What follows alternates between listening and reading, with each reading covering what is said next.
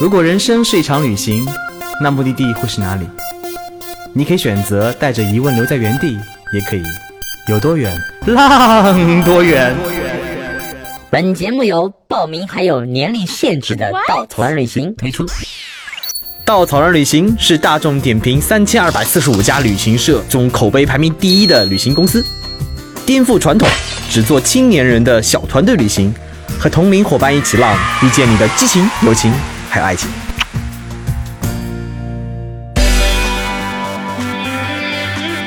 欢迎收听最新的一期《有多远浪多远》，我是道哥。道哥为什么今天那么没精打采呢？因为这期是三个男的，哦不对，两个男嘉宾。说好的道妹子接男嘉宾，道哥子接女嘉宾呢？哼，所以我们要不这一期结束吧？好，好，那就结束吧。好吧。嗯，真的表达了我内心的。强烈的不哎，阿阿奇，你的肥皂呢？啊，我一 我带了一箱回来。Oh no！我们要这个，真真的要这个梗开始吗？我们这期请了我们一个深贵男嘉宾，天小吉。我们这次啊，我们这次男嘉宾呢，除了我们大家经常能见到天小吉，他一定是上班时间比较啊特别的空闲，特别空闲，然后进来做节目。然后接下来请来我们一个专职领队，他叫阿池。大家好，我是阿池。嗯，阿池呢？为什么我们开玩笑叫深贵男嘉宾呢？因为他太是暖男了。他带队的时候，曾经会因为给女生们准备，嗯，啊，这个就过去吧。所以特别的暖，所以大家就觉得啊，阿池你真的是直的吗？你真的不是弯的吗？你这是藏在……虽然阿奇有女朋友，但大家一直觉得他可能藏在深闺当中。好吧，这个梗可以过去了。我们今天要讲的目的地呢是。呃，道哥依然很爱的目的地，好像我从来没有不爱的地方。这地方叫做尼泊尔，我们也聊过这个地方的。好，来一段非常矫情的文字开头。小时候看过一本书，书讲了一个环球旅行的故事，旅程的终点在尼泊尔。作者这样描述当时的场景：坐在屋顶的露台是两百七十度的雪山观景台，喜马拉雅的壮阔尽收眼底，所有的美好都迎面而来。这一幅画面始终藏在我的心里，有很长一段时间，心里念念的就是去尼泊尔找到这样的雪山观景台，甚至有一度人生最渴望的事情，就是移民去这个喜马拉雅山南麓的国家。要知道，世界上八千米以上的雪山只有十四座，而尼泊尔拥有其中的八座。真实的尼泊尔什么样子的呢？啊，这里是道哥科普时间。尼泊尔是全世界最穷的国家。GDP 仅高于阿富汗。其次呢，尼泊尔是一个非常乱的国家，因为紧邻印度嘛，可能受其影响哦。当然这里没有那个我们嗯怎么样子印度的那个意思啊。但是其实它的乱呢是比较有名的，所以尼泊尔跟印度有相相爱相生、相克相杀，一直在一起，所以它继承了很多那个印度的特色，乱也是其中之一啦。呃，包括混乱街道、混乱的饮食。好，说完这个，这就是很多人对尼泊尔的第一印象。这也是道哥第一次去到尼泊尔的印象，因为那次去刚好是遇到罢工了，然后到那边车也没有，整个街上就虽然没有车，依然风一吹就全是灰尘扑面而来，整个感觉就是 Oh my God，我来了哪儿了？但是两天以后，你的印象会完全改观。为什么呢？因为贫穷，这里的人呢可能受到外界影响很很小，所以他们保持一种特别善良的朴质的。特质在里面，你跟他们人接触一久，你会完全忘记这里的乱跟脏，你会被他们所打动。所以在这里生活了两个月的阿池，你有这样的感受吗？呃，我确实有这种感受，就是，呃，我们经常会听到，呃，关于尼泊尔这个国家是一个微笑的国度，是一个幸福指数非常非常高，很多小伙伴来到这里，也就是奔着想看一看这个幸福的国家、幸福的国民是一个什么样子的状态。然后，呃，我自己在这里生活了两个月，我的感受很明确的就是，当你和一个人四目相对的时候，这个尼泊尔人他肯定会对你微笑，而不是会让你处于一种尴尬的对视状态。我在这两个月过程当中慢慢习惯于这一点，等到我回到上海之后，跟别人四目相对，一旦微笑的时候，别人就神经病啊！对，就是这样子的。哎，所以天琪，你是作为这条路线探路者，你在尼泊尔待了很长时间。对我我我是就是写出那个矫情文字的人。哦，原来是你写的，不是对他们骗我说是 有名的作家写的，我才不念了。当当年是就是号称要移民尼泊尔啦，因为觉得这个地方就特别的棒，就被雪山环绕，然后你可以看到超级美的一个一个景色。你还说你想出家呢，呃，对，然后结果结婚了呢，呃是呢，然然后后女粉丝哭倒在厕所里啊，不啊，对，然后，然后，然后就，但是，但是他也真的很穷。我有印象有有很深的，就是有一次去他们，因为因为这个国家它有很多很多的节日，它是印度教佛教文化嘛，然后它有一个节日叫燃灯节或者叫 Diwali。然后在燃灯节的时候呢，所有的人，当地的人他都会点灯，家家户户都会点灯，家人都会团聚啊。然后当时我在一个一个老老城叫巴克塔铺，然后在巴克塔铺的时候呢，我住的那家客栈有一个打工的烧菜的小伙子，然后他说：“哎，你反正一个人在这边的话，要不然你到我们家里面去去一起玩一下。”然后我就被他骑着一个小摩的，就是大概骑了十几公里、二十公里的样子，然后到了他们家。当时我整个人就傻了。就大大他们他们的那个家就是大概是一个两栋两层楼的一个一个土房子，然后一层就是养点鸡，然后我就跟着他上了二层，就房间就是就是层高大概最多就只有一米五这样子，然后你进的进进到他们房间你都要弯着身，然后呢他们就给我吃吃他们这一天就是大餐的那个食物啊、就是他们传统的一个叫刀把的一个食物，就是米饭加咖喱加一点扁豆汤这样，然后我就就他们。给给我了之后，我把那个拌一拌，然后当我当我在拌那个咖喱的时候，我发现哎，那个米饭上面还爬着各种各样的小虫子，然后还给我吃糖，然后那个糖就是中国最最廉价的那些糖，都都平时不会去买的那个样子。但是我我吃着那个糖的时候，我就觉得，哎，这个国家是不是真的哪里出了问题？然后就就他们怎么那么穷？但我就含着泪，我就把那个那个咖喱给吃完了，能把那些那个小小虫子也一起吃下去了。但他接下来那个接下去那个。呃，当地的这个男孩子就把我带出去，然后他说：“哎，我们这个一起，男孩子们一起有有一些小的庆祝活动。”然后他们就把把我一起拉着到他们的一个呃，就好多几十个男孩子一起，然后我们就挨家挨户、挨家挨户的，每一家人家你就跑过去，然后大声的跳舞、唱歌，然后在家他们家门口，然后就欢呼闹腾，然后呢，就那个那个那家人家的女孩子就会下来分发一些小的糖果，然后会给你五块钱这样子，然后我们一路就是把整个村子里面的人每家每户都都走了个遍，然后这时候我又感觉到就是好像。他们虽然很穷，但是他们很开心，而且人与人之间的关系是非常的近。就一个村子里面，大家就就非常的融洽，非常的融合。我好像在在国内是已经非常难有这样的一种感受了。哎，突然间我脑子里浮想起曾经我有一次去那个在波克拉的一个画面，我当时在拍那个嗯、呃雪山月风，我在当时很有意思的是。嗯，博卡拉其实有一个游客游客区叫 Lakeside，就是湖边区，那边很多游客。但是往里走的时候几乎没有游客。我那次就是因为 我要去的行程被取消了，嗯，好吧，那四天时间就无所事事，在这个城市里逛。我那天逛到里面，天快有点半黑的那个傍晚的状态，然后在拍雪山，突然间一家人。一家五口就这样手牵手走到了我面前，什么都没干就挡到了镜头开始笑。然后我说，嗯。我就愣了愣，他们就望着我笑，然后用手指着自己，然后让我拍他们，然后让他们跟雪山融在一起。然后拍完以后就过来看我的照片，然后就谢谢我，然后就用最好的方式来用微笑来表达他们的感谢，就走了。哦，那一刻特别的温馨，他们一家人就是爸爸妈妈还有孩子们抱在一起，跟雪山的画面在一起，那张照片成了我最爱的照片之一。嗯，其实，在尼泊尔有很多这种打动人的瞬间。上期。我也道哥有个特别那个有意思的技能，就是完全忘记曾经讲过什么，这个不重要，所以可能这些故事你听说过不重要，我们再讲一遍。有一次那个道哥在骑自行车啊，骑着骑着下雨了啊，链条断了，怎么办？就一个人手忙脚乱在那修链条，修不来啊，人比较笨嘛。来了个尼泊尔人走到我面前，就看了看我，然后就二话不说蹲下来帮我上链条。你知道链条上很多油嘛，对吧？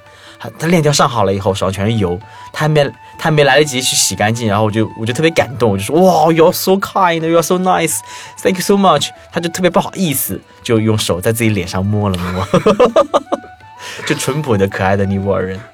是，呃，其实你道哥，你知道为什么尼泊尔人他们能心态这么好吗？我可以跟你分享一个小小的故事，就是这个故事是我的一个当地的徒步向导跟我说的。嗯。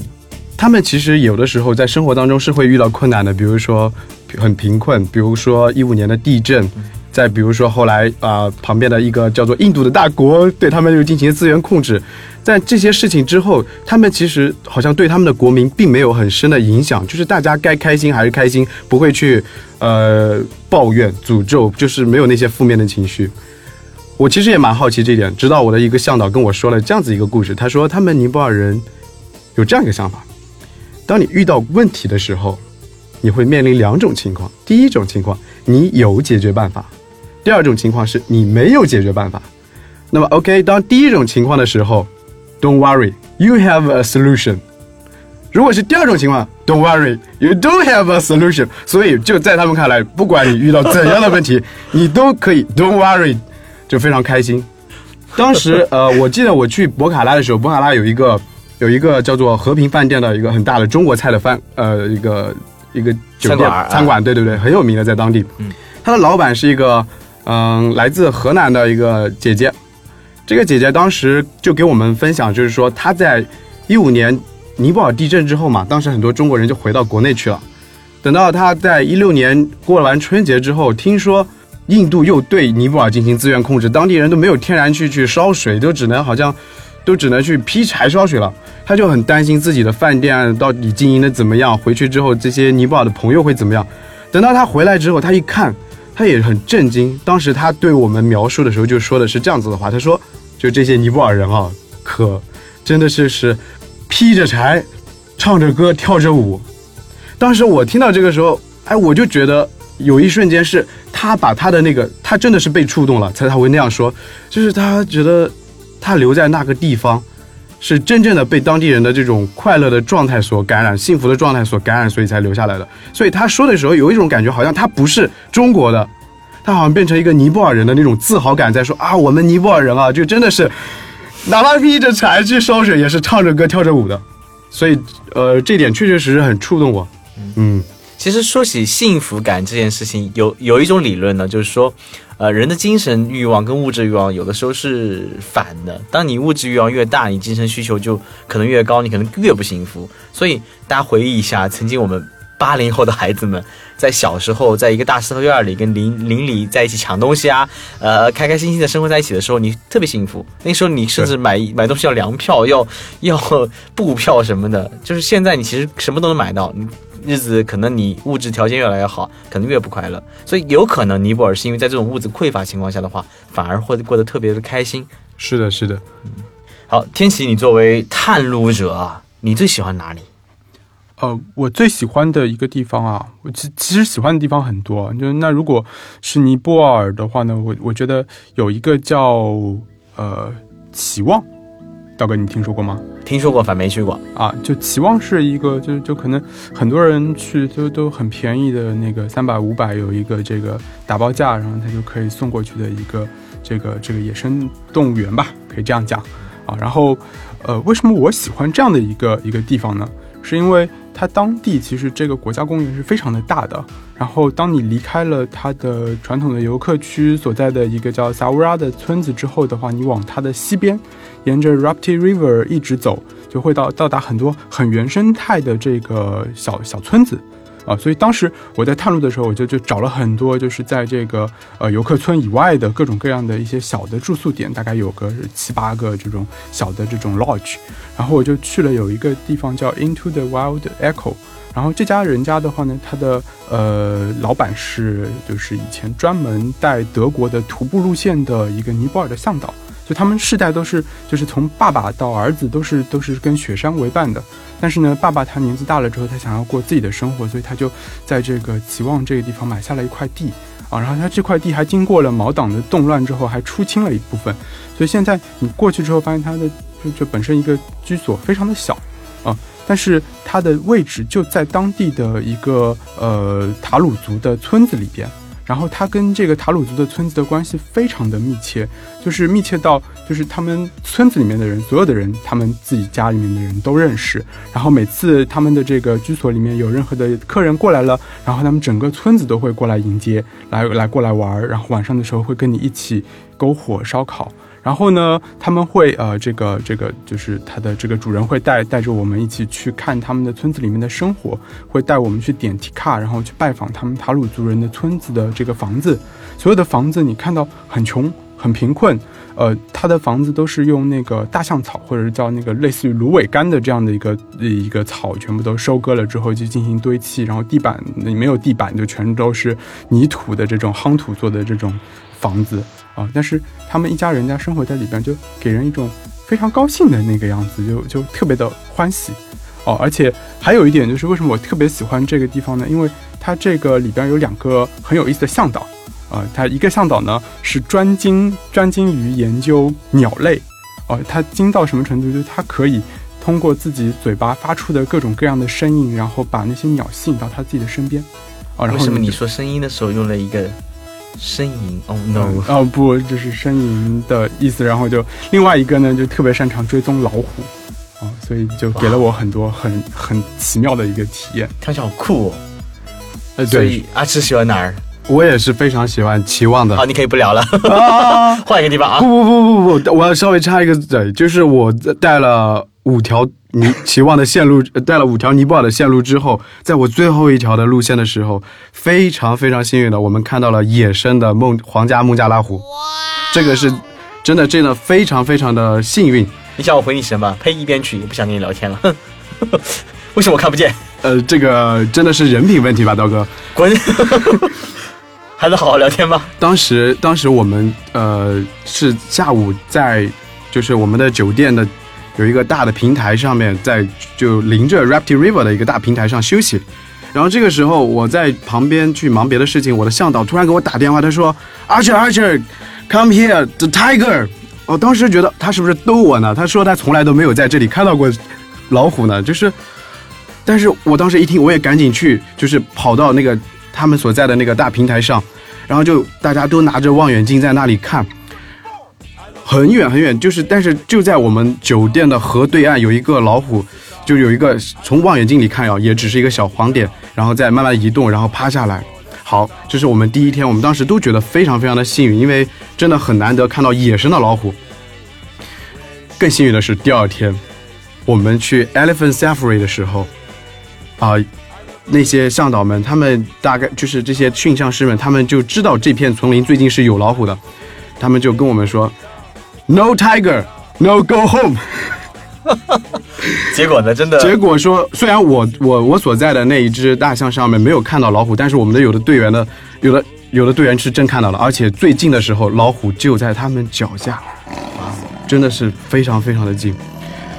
当时几只呃几个就是驯象师啊，他们真的是好像像是像是军事演习一样，有呃有有计划的，比如说谁潜伏在这里，谁到山上然后去赶，他们大概就是他们真的了解到那些老虎可能就在那里出现，所以等到有一只老有一只大象的上面的几个姑娘啊，他们当时驯象师带着他们往那个方向去走的时候，那几个姑娘其实有点害怕的，说要不然我们就，他就跟那个驯象师说，要不然我们就回去吧，不看了。然后那个驯象师回过头来对他们，嘿嘿，然后就没有理睬他们，继续去去追赶老虎。当时他们看到的，呃，当时是他们那只大象走过去之后，那个驯象师突然停住了，他觉得不对，然后他让他示意他的大象往后退。这个时候队员就发现这个大象就在这个老虎就在大象的侧边，就在他们的脚下。然后这个老虎也也意识到自己被发现了，就窜出去了。但是这个其实并不危险了，因为首先就是老虎它并就是这种独行的老虎，它并不会去攻击这种，呃好几只大象在一起的象群。另外的话，这只老虎后来根据当地的向就是我们的专业的向导，他们推断这是一条幼虎，大概刚刚就是一岁左右的幼虎，刚刚离开母亲去尝试着自己去捕猎，所以它没有自己的一个呃就是领地。所以它就来到了这片区域，尝试，因为靠近 Rapti River，所以可能会有鹿群经常路过这个过河，所以这个老虎会尝试在这里去，呃，尝试它的第一次独自的捕猎。所以我们真的很幸运，这个地方真的有很多很多，啊、可以期待的这种未知的神奇、神奇、奇妙的事情。哦，所以你们猜我最喜欢哪个地方呢博卡拉，？No，我喜欢的地方特别没有追求，地方叫加德满都，也就是尼泊尔首都了。为什么喜欢这里？又是一个特别没追求的故事。为什么？我跟田小琪一起去走过那个安娜普尔普尔纳大环线呀、这是一个非常有名的徒步路线。呃，差不多要走十几天吧，中间会经过一个五千多米的垭口，然后围着安娜普尔纳山转一圈。呃，尼泊尔雪山王国嘛，有很多非常漂亮的雪山，这条徒步路线也在全世界被称为最有名的长时间距离徒步路线之一。但是呢，徒步过程美是美，但是吃的非常的糟糕。那边很有趣，那边所有的客栈呢，都可能经过了一个烹饪学校的教教育，他们所有人做的饭是一模一样的，炒面、炒饭，还有披萨，而且他们很多地方没有肉。十几天走完，我那走了二十三天，走完以后瘦了十几斤。然后，于是呢，我在加德满都回来那天，找到一个特别好吃的韩国料理馆，我连续吃了三顿。我记得也特别有趣的是，特别没有追求一个人，就每天蹲那里吃，每次吃两盘。我有一次吃完以后，有一只鸽子在我头上撒了一泡屎，我依然很开心的下走，没关系，我要去吃饭了。好吧，这故事好冷啊！这是我喜欢加德满的原因，因为有家很好吃韩菜韩国料理馆儿。哎，道哥有没有在徒步的过程当中吃过一种高山的食物，叫做 tukpa？我已经不记得了，我就记得我吃过很多很多的没有肉的东西。其实，呃，我个人认为尼泊尔还是除了 darbat 以外，还是有很多可以尝试的当地美食。其实这个 tukpa 是一种高山面食，在在你们去徒步的路上，可能呃，它是一种汤面。我一定吃过，但是不记得了。对我我个人真的很推荐这种叫做 tukpa 的汤面。如果大家去呃徒步的时候，当时我们去去徒步的去 p o n Hill 徒步的时候，那天晚上我们住的地方提供了这种 tukpa 的面食，大家每个人都是吃的非常非常的欢喜，就觉得简直是棒呆了。当然比炒面炒饭还要好不知道多少倍。呃我们曾经聊过一期节目，请的毛小恨来讲那个她一个女孩子独自去走那个喜马拉雅珠穆朗玛峰大本营那条徒步线叫 EBC。我上次也讲过，尼泊尔是全世界最值得去徒步的地方之一，因为它有全世界最好的徒步设施，我们叫它 Tea House Trekking。什么意思呢？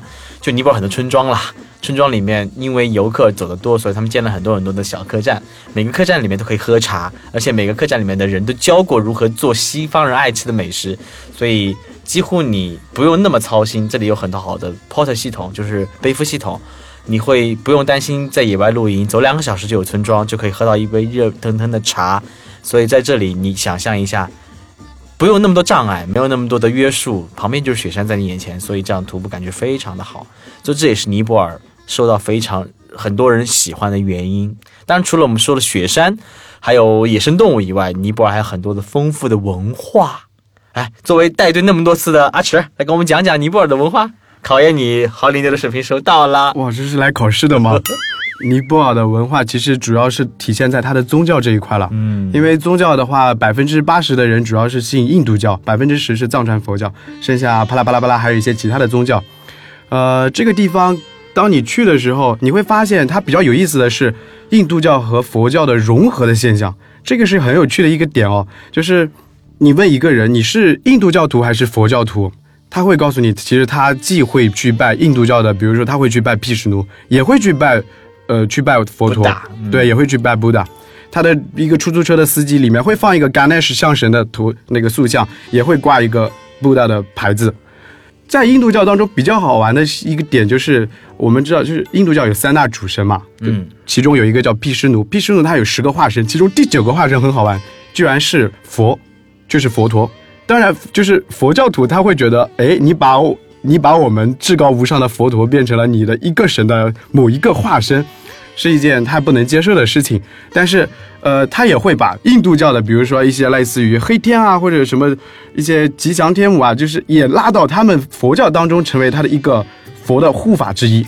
所以，两个两个宗教其实他们并没有很冲突的去对立去去对立，但是他会尝试着把两种呃不同的就会就会融合的融合在一起。嗯阿石，我看你的发型应该是经过精心修剪的，特别在意形象的。嗯，因为我知道你最近谈恋爱了，对吧？呵呵，总觉得有而且呢点不祥的预感。而且呢，听说你的女朋友是在尼泊尔认识的，对吧？呃，不是不能算在尼泊尔认识，但是在尼泊尔决定了在一起产生火嗯花的呢。所以，呀，那个那个，我们特别喜欢八卦。虽然我们是一个很正经严肃的节目，对吧？但八卦你依然是我们特别喜欢做的事情。来，跟我们扒一扒如何在一起的故事呢？啊，我的我的女朋友害羞了呢。对，就是我，我和她其实之前都是，就是她之前也是稻草人的领队嘛，专职领队之一。我们是之前认识之后呢，我知道她要先去尼泊尔，我是在他后面的队伍，所以我们就经常沟通。一开始聊的当然就是真的是工作，真的是沟通吗对真的只是在聊工作而已了，刀哥。然后我们就会谈论很多关于尼泊尔的一些信息，他跟当地人认识。等到我再去的时候，他会把他认识的一些朋友也介绍给我。但是我们嗯、很有趣的是，我们在尼泊尔见过两面，两面都很有意思。一次是在圣诞节，一次是在元旦，都是节日。呃，圣诞节的时候是在加德满都，整个泰米尔区人潮汹涌，哇，人挤人的状态真的是很，呃真的会呃很壮观，你知道吗？嗯、但是有一个撒狗粮的故事，我不知当讲不当讲，随便讲，刀哥扛得住。天？气有结婚了，也不在也不在意。看他已经快睡着了。嗯，当时我们在泰米尔区过了完圣诞节之后，那天晚上平安夜的晚上，我们两个人就想自己去溜达溜达，走一走，我们就走到了杜巴广场。那个时候，杜巴深夜的杜巴广场，其实我还蛮推荐大家有空自己去走一走。首先不收门票，其次就是很安静，没有游客，但是它会有灯光，你可以感受到一种气氛。当然，我们两个当时去的时候的那种气氛，是暧昧的气氛。啊，好像有一点吧。嗯，总而言之，其实我们两个那个时候还并没有确定啦，就是有一种心知肚明。绕着杜巴广场走完一圈之后，我们两个就在塔莱珠女神庙下面的花坛是那个石石阶上就坐下来，坐下来你就懂了，就是有些气氛是自然而然就到了的，嗯，就当然就是 kiss 啦。但是好玩的事情在，就是我抱着他，然后突然发现你就是离我还有点大概二三十米的，突然突然之间啊，就是从空旷的广场当中出来了一个当地人，他开始对我嘿嘿，What are you doing？嗯对对对，我当时然后他跟我。然后我就想管你呢，我就该干嘛干嘛，就完全熟熟视无睹。但是他后来又就说，This is an This is not allowed here。啊哦哦，突然意识到这是一个宗教圣地，是不是？好像这样是不对。我们俩赶紧很尴尬的分开。分开了之后，他又跑过来说，啊，Where are you from？啊，我们又不好意思丢中国人的脸，就说啊，我们赶紧我们会走的，我们会走，We are leaving。然后我们两个就很尴尬的走离开这个杜巴广场。但是我当时呃，说起来啊，有一点心里面有一点点小小的，就是就是冲冲破这种禁忌的快感，你知道吗？就是我不知道你能不能想象，就是当时我觉得我跟他作为一个汉子，应该能想象到这样的快感。对对，就是其实我有的时候会觉得我和我现在女朋友，我们两个的感情在现实角度上来说有一点点难，好像并不一定会被很被理解、很被支持，所以我当时觉得，为什么呢？哎，这个就不多说了。好吧，但是当时我就觉得有一种压力，然后你去违背了这个压力，然后去做了一件这种戳一戳禁忌的事情，我就会觉得真的很开心，就会觉得虽然尴尬但很欢喜。好吧，本来就是特别想问问阿石的头发在尼泊尔哪剪的，于 是挖出这么一个撒狗粮的故事。是你要我撒的哦。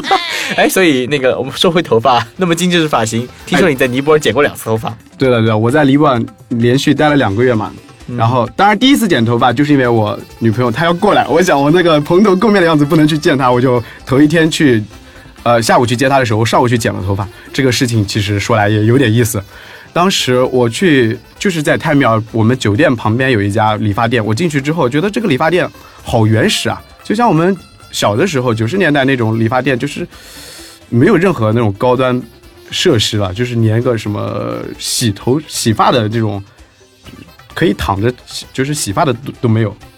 然后呢，一个小房间，两面大大玻璃，坐下来之后，那个理发师他给我剪头发的时候，我就觉得，嗯，这个大叔啊，就是虽然他没有那种很高端的什么推子推子，对对对，他就是拿剪刀剪，但是你会觉得他那个剪刀沿着你的头皮、脖颈，就是在那里像是灵巧的，就像是爬行一样，对吧？呃，那个就不能叫爬行，像飞行跳跃一样。哦，呃，你会觉旋得转跳跃，觉得真的是，这是一种手艺人的那种精艺，所以我当时觉得，嗯，肯定剪的会很好。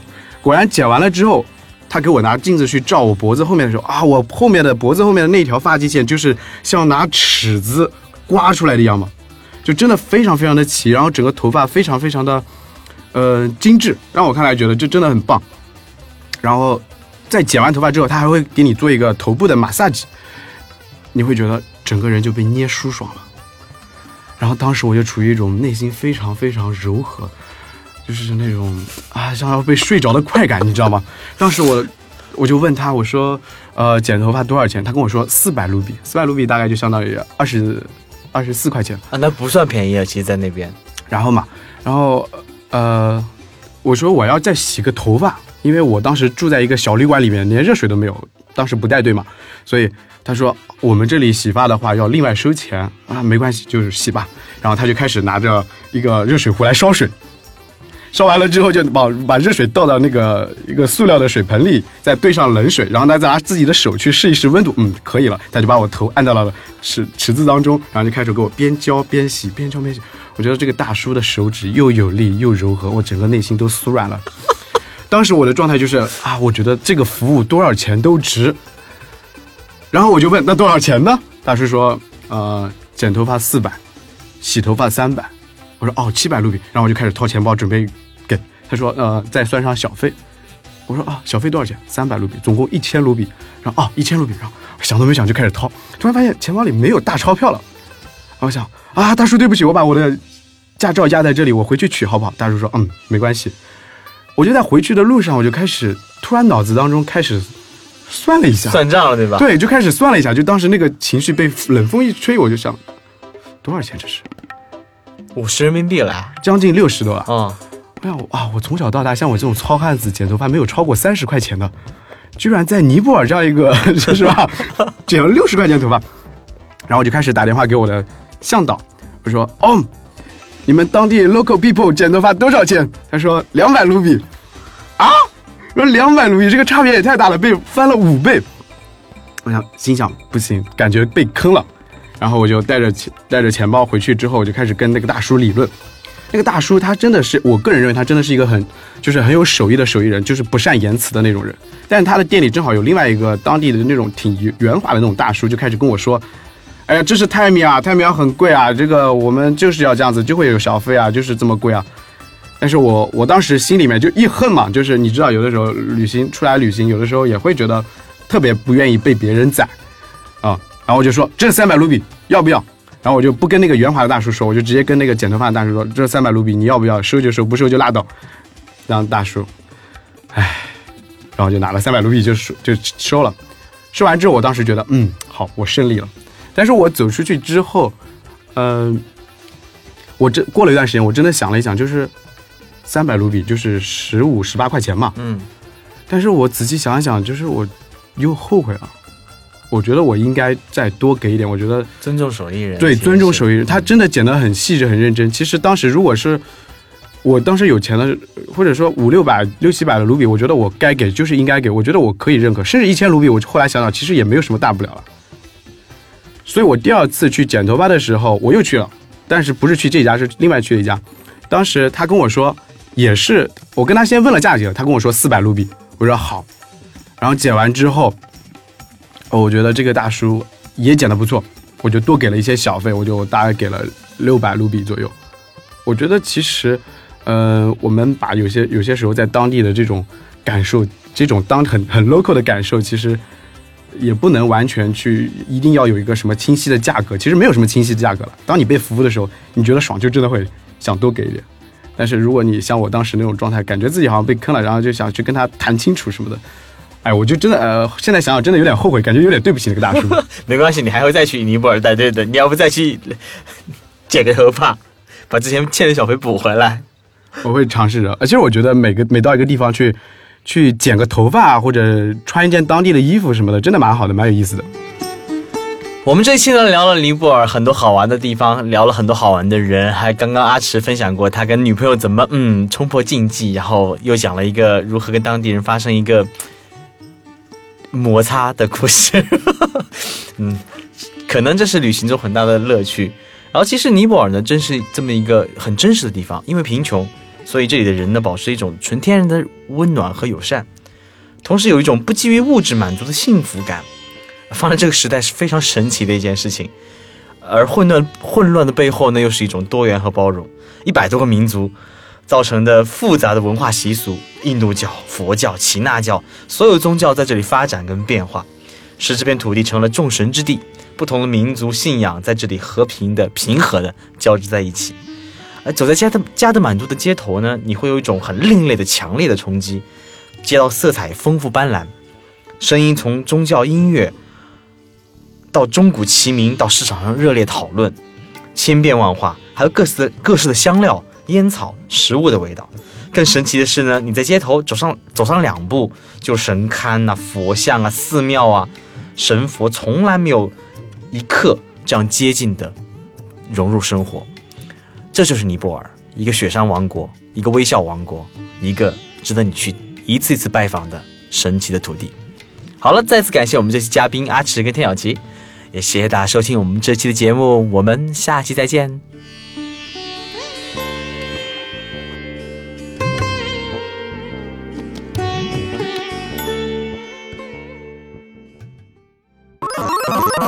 请搜索“稻草人旅行”，和我们德艺双馨、颜值出众的领队一起出发，爱上这个世界。